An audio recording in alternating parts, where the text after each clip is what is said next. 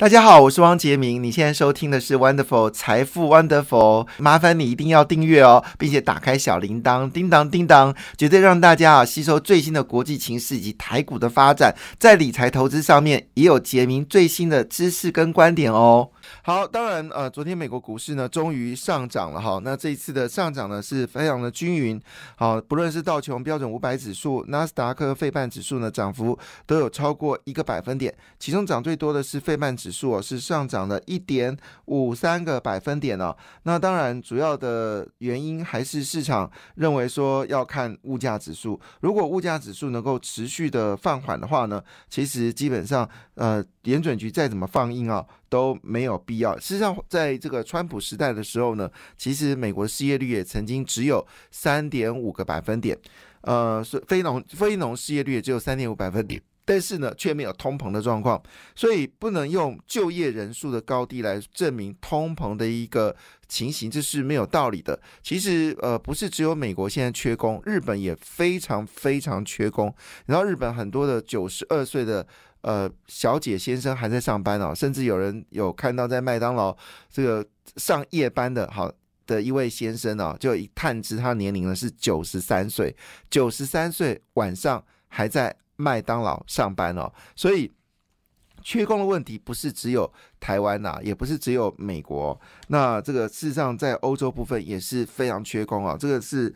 呃呃是呃是烧纸化的问题嘛？事实上，在呃五零年代的时候，台湾一年哦，那时候台湾人口还没有现在这么多，那时候台湾人口才一千多万人而已。好，我们一年可以生出五十多万的小朋友。好，这是五零年代。那现在呢，一年只能生多少小朋友呢？现在一年呢，大概只能生哦，现在只能生什么？生十三万个小朋友。所以当然你。缺工是有必然。那国发会说，再过五十年啊，台湾的中位数的上班年龄了，五十年后，台湾中位数上班年龄竟然是六十岁哦！那现在中位数上班年龄大概四十岁左右，哦，所以可以想象台湾。老年化的速度非常快。好，当然我谈这个事情，并不是要聊说这个缺工的问题了，而是要聊的是这个美国联准局其实想太多了。其实就业人数并不是影响这个呃通膨，通膨的问题还是来自于就是呃在过去这两年累积的美国联准局印了太多的钞票，这些钞票必须要消化掉。哦，那也就是说呢，美国的这个财政部应该想办法的事情是把从过去所印出来的钞票要把它给回收哦。才是才是所谓的呃，就是真正的真正的这个我们说釜底抽薪了。只是考虑要把美国经济搞衰退，这个是没有意义的。升息，我不太懂为什么美国要不断的升息。哈，呃，打击房地产有可能，但是事实上真正造成通膨原因，是因为过去这几年不断的印钞票，所以你把资金回收就好了。你回收干嘛去升息？所以这些事呃搞不清楚哦。那昨天台积电是上涨零点七八个百分点，是输给了费半指数的一点五三个百分点。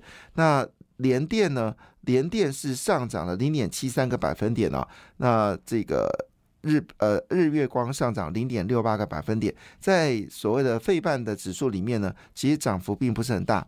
有趣的事情，美光。在台湾也裁员哦，这这波这波裁员风不是只有在美国哈，科技业裁员风不是只有美国，在台湾也有。所以美光呢，据了解，呃，他们总共在台湾的员工哦，好像是一万多人，然后呢要裁掉一千多人了，要裁掉六 percent 啊，六 percent。哦，六 percent，所以很多人已经呃收到通知了，就是要交出员工证，然后就直接裁掉。不过台湾的半导体业的裁员状况是全球最低的哈。那我也认为这些人被裁员完之后，立刻可以找到工作，因为现在。电子业啊，大数据啊，缺工缺的非常厉害，至少现在还缺了十六万人哦，十六万人。其实如果在我那个年代，十六万人不多啦，因为那时候呃，就是我们只光一年的考大学的人数就已经十几几万，然后。还有这里面还包括有五专的啊，有专科的啊之类的，所以其实一年带二三十万的年轻人啊，出现是正常性，所以十六万没感觉。但是现在如果我们只有一年只生出十三万个小朋友的话，十六万人就很有感觉的，真的找不到。所以过年后总共呃新增就业人数绝对破百万啊，就是破百万。那当然也就逼了哈，现在很多的大型的集团厂商开始要不断的调高薪水。那据了解，力宝哈是全面调高薪资啊，但是。我没有仔细看到底调高比例是多少。那我们昨天就有说了，如果你真的找不到员工，你最好的方式就是调高你的员工的薪水。就像房子，如果你卖不掉，最好的方式就是调降你的房子，一定卖得掉。OK，好，所以我还是认为，我还是认为内政部应该要坚决的执行，就是这些房子盖好的这个建商超过一年以上，好，房子超过一年以上就要给他售，给他。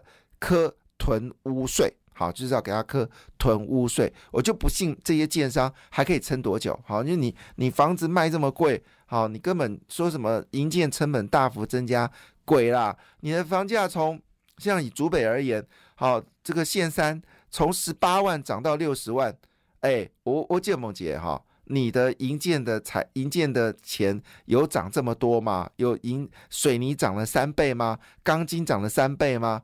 你别闹了，乱讲！瓷砖涨了三千吗？呃，三倍吗？那个什么，呃，有那个家里面的那个，因为我们知道都会附赠一套，这个所谓的呃，附赠一套所谓的厨具，厨具有涨三倍吗？所以就是根本就是骗人的，说什么啊，什么营建成本大幅增加了，房价降不下来，其实不是借势借端来炒房吗？所以内政部说他不不是要打击建商，你当然要打击建商啊！你不打击建，那是什么打投资客？什么长期投资者不做？对不起哦，那些台中的建商多可恶啊！那时候整个呃营建成本还没有大幅增加了，三年前的时候，当时在竹北的房价一平也不过是最贵也不过就四十万。然后呢，来自台中那个建商每天都说什么以上帝为名那个什么家伙，然后就盖了一个房子，就一平要到六十万，就马上涨了将近五十个百分点，然后还搞了那个。土旁边的马路土地崩塌，很夸张诶。所以这个林佑昌说不打建商，对不起，这些炒作房地产建商你不打，那你干嘛做平均地权？平均地权里面有谈到炒作房地产的，就是要打，那建商就是炒作房地产啊，这么这个根本有些土地取得根本就是呃在五六年前的土地取得，甚至更早，那时候土地价格还没上涨，就卖的价格超贵的。所以你怎么可能不打建商？当然建商要打下去。我不知道林永昌为什么突然说一句话不打建商，我不太懂。好，回头一件事情，我们就回到。现实面来看呢，那么昨天费半指数呢，M D 是上涨二点零三个百分点，N V D 啊是上涨二点四六个百分点，应用材料只是大涨一点四三个百分点哦。呃，高通呢也呃高通呢就是联发科的劲敌哦，那么昨天呢是大涨了一点四三个百分点，但昨天联发科是下跌的。好，那喋喋不休的阿发贝啊，昨天终于涨了。那我们知道阿发贝出了一款。这个呃，就是我们说的，谷歌出了一款，就是呃，就是 AI 这个 AI Chat，就是聊天机，结果答错问题，立刻阵亡哈。那终于涨了哈。那回头一件事情，这个是非常有趣的一件事情。另外一件事情呢，就是呃，谷歌的资料中心的晶片研发呢已经有进展了。那么据了解呢，会跟这个呃，就是台积电来合作。那么台积电应该会全拿下这笔订单呢，是值得去关注的。好，当然。在今天呢，其实有一个消息呢，是对观光股来说是一个大消息哦，就是呢，呃，我们终于啊，从去年十月开始，我们解封了全球的入境管制哦，但是我们对于中国跟港澳的这个呃，就是我们说的这个。呃，自由行的这个呃，就是限制呢，还是非常严格哦。那当然，这里面我可以百分之百认定了，这是政治问题。好，这不是观光问题，这是政治问题。就是民党还是呃，对于中国呢是戒慎恐惧。其实我这么说一句话啦，美国也想要跟中国做民间交流，美国是对中共这个政权要予以打击。好，针对具有竞争力啊，对他有竞争力的这个产业好，有敌意的好要。予以打击，但是对于中国民众来说，其实美国没有反对了哈。澳洲、纽西兰也是哦，因欧洲也是，就是你如果呃是呃品格兼优哈，不会不是到大到大吵的哈，其实基本上还是会呃是很支持的，所以呃终于要开放港澳人士来台湾自由行了，我不知道这是盯那么久干嘛？从十月、十一月、十二月、一月、二月。好，你盯了五个月，摆明件事就是你不喜欢中国嘛？可我没有必要这么这件事情了哈。那旅游界者说啊，终于终于开了哈。创新旅行社董事长李奇就表示，台北香港航线本来就是班次最多，港澳旅客一直来台湾自由行的大本营，那会参加旅行团的人数本来就很少。那台湾开放港澳自由行呢，港澳来台湾的意愿才会提高，台湾市场才能恢复，包括夜市观光景点有利百工百业的复苏。那前陆委会发言人邱垂正呢，在二月九号呢，在陆委会的记者上面说，表示恢复呃陆港澳与是台湾过去两岸晚来健康有序的交流，政府的既定政策。那既然整个疫情已经寻已经稳定了，那你当然就要开放了。我也不知道这个民呃这个执政党在盯什么，就是这有差吗？他们来台湾就会颠覆台湾吗？想太多。好，所以呃。就是这个是要反手为攻了啦，你不能一直都是挨打，然后所有的好处都被国民党拿去了。好的，你当然我们可以说一句话，最近呃，国台办说要帮台湾的农渔产能够呃进军到中国。好，那我们要说明一件事情，好，这个当然是因为夏立言去啊，要给夏立言一个面子，说要开放这个农渔产品。可是我相信现在农渔民不会再被骗了。好，他们不会再骗，被骗一次已经够了，他不会再骗了。当然，有些人笨蛋要被骗，那我你就记住一件事情，哈，记住一件事情，过去因为你相信中共，所以你盖了，你种了很多的凤梨，你卖不出去。好，那现在假设因为国民党去了，又可以卖凤梨，然后你又大量生产。下次你有一天又卖不出去的时候，不要记，不要去怪政府。其实中共对全世界的手法，我觉得这些这个这些事情，永远人们都学不会。真的，我我不太懂到底你们在想什么哈。那也可以证明一件事：中国是一个百分之百人治的国家。你看啊，我们的凤梨，日本是非常挑剔这个食品安全的国家，然后中共说我们的凤梨有介壳虫，不能去。这个呃，就是呃，中国，哎，你一样道理，同样凤梨为什么可以去日本？所以摆明一件事情，就是中共的一种所谓的人质的一种手段。我前阵子听我一位大高中同学啊，他就跟我说一句话，说：“哎呀，这是因为我们台湾人。”这个掏价包啦，好，人家这中国是一个文明国家，各个法规而是设定的很严格啊。中国有十四亿人口，要设定的人严格，那我我也不想辩论啊。我说日本也有一亿人口啊，日本也是很严格啊。那为什么卖不去、卖不了中国的东西啊？卖日本就可以了？石斑鱼为什么可以卖到日本？为什么凤梨可以卖到日本？细条可以卖到日本？哦，那为什么不能卖到中国？那你说中国有日本文明吗？别闹了。那现在看出来嘛，其实全都是统战啊，统一战线嘛，就是要跟国民党统一战线对付民进党嘛，摆明这件事情啊，不是这样子吗？好，但我把话题再扯回来，所以开放港澳人士来台湾自由行这件事情，肯定观光股还有内需股啊，最近内需股表现的非常的强劲哦，无论是所谓的八方云集、王品，还有这个。呃，就是我们说的藏寿司哦，最近股价都是飙升的非常厉害，估计还会继续飙。